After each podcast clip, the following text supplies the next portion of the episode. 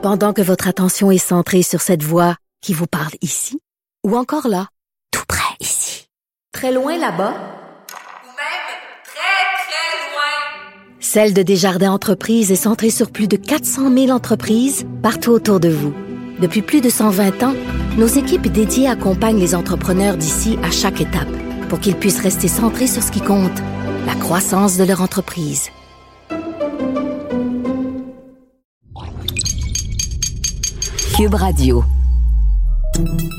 Salut, c'est Charles Tran avec l'équipe dans 5 minutes. On s'intéresse aux sciences, à l'histoire et à l'actualité.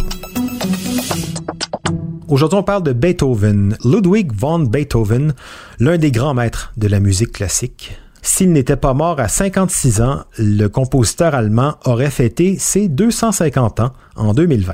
Le compositeur est mondialement connu pour ses sonates, ses symphonies, hein, la fameuse symphonie numéro 5. Et c'est d'autant plus remarquable, toute cette œuvre musicale, que Beethoven était sourd depuis l'âge de 27 ans. Comment est-il parvenu à exceller à ce point dans la musique, dans ces conditions? Est-ce que sa surdité a affecté sa musique, négativement ou positivement? Plusieurs chercheurs se sont intéressés à ces questions pour savoir comment le génie a composé, sans mauvais jeu de mots, avec sa maladie, comment son art a transcendé ses difficultés. Baptiste Zapirin nous raconte tout ça.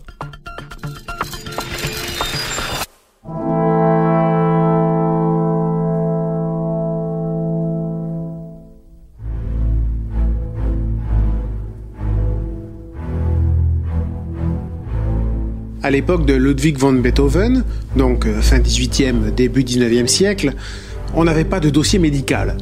Mais on peut suivre l'évolution de sa surdité à travers ses correspondances. Alors vers l'âge de 26-27 ans, il souffre d'acouphènes. Vous savez, c'est quand on entend un sifflement ou un bourdonnement à l'intérieur de ses oreilles. Et le compositeur allemand réalise que la situation empire au fil des ans.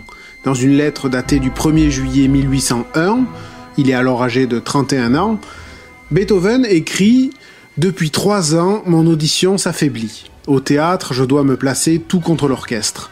Je n'entends plus les sons aigus, j'entends les sons, mais je ne peux pas comprendre les mots. À l'inverse, si quelqu'un crie, je ne le supporte pas.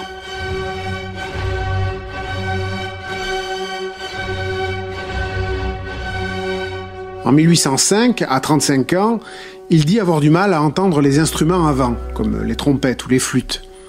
Dix ans plus tard, il doit utiliser des cornets acoustiques. Et en 1824, lors de la première représentation publique de sa 9e symphonie, à Vienne, il est totalement sourd.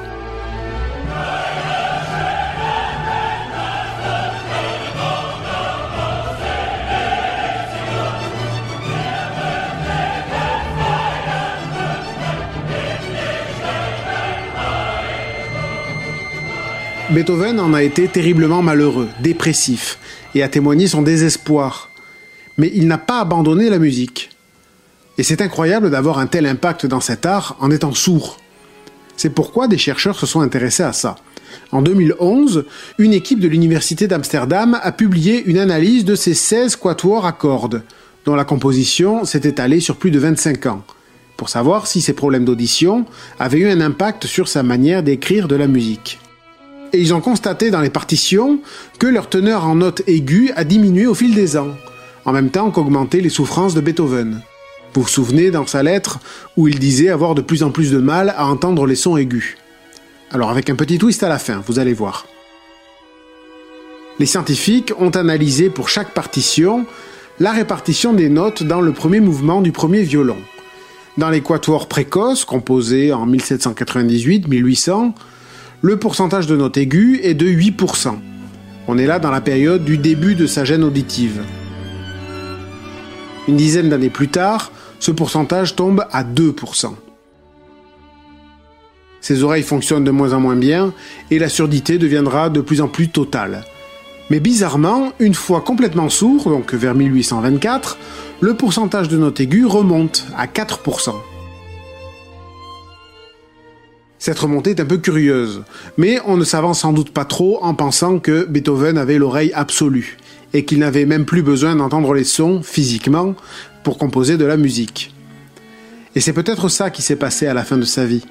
Il n'entendait plus rien, Alors il a arrêté de brider sa musique, de limiter les sons aigus, et a puisé son inspiration dans son monde intérieur, où sa musique ne souffrait d'aucune limite. Oui, à noter quand même que cette étude très intéressante n'a pas analysé l'ensemble de l'œuvre de Beethoven non plus. Ça aurait été beaucoup trop costaud. En tout cas, on s'accorde tous aujourd'hui pour dire que Ludwig van Beethoven était un génie qui ne l'a pas eu facile. Il n'y a pas eu que la surdité, hein. il a aussi dû affronter tout un tas d'autres maladies, des varioles, des problèmes intestinaux, une infection pulmonaire. Il souffrait aussi de déformations osseuses, peut-être même la maladie osseuse de Paget, assez cruelle et invivable. On dit souvent que les artistes créent dans la douleur, ou au moins que la douleur est une source d'inspiration. Qui sait, sûrement que Beethoven aurait livré une œuvre différente sans toute cette souffrance, peut-être même une œuvre moins puissante. Merci Baptiste Zapirin. C'était en cinq minutes.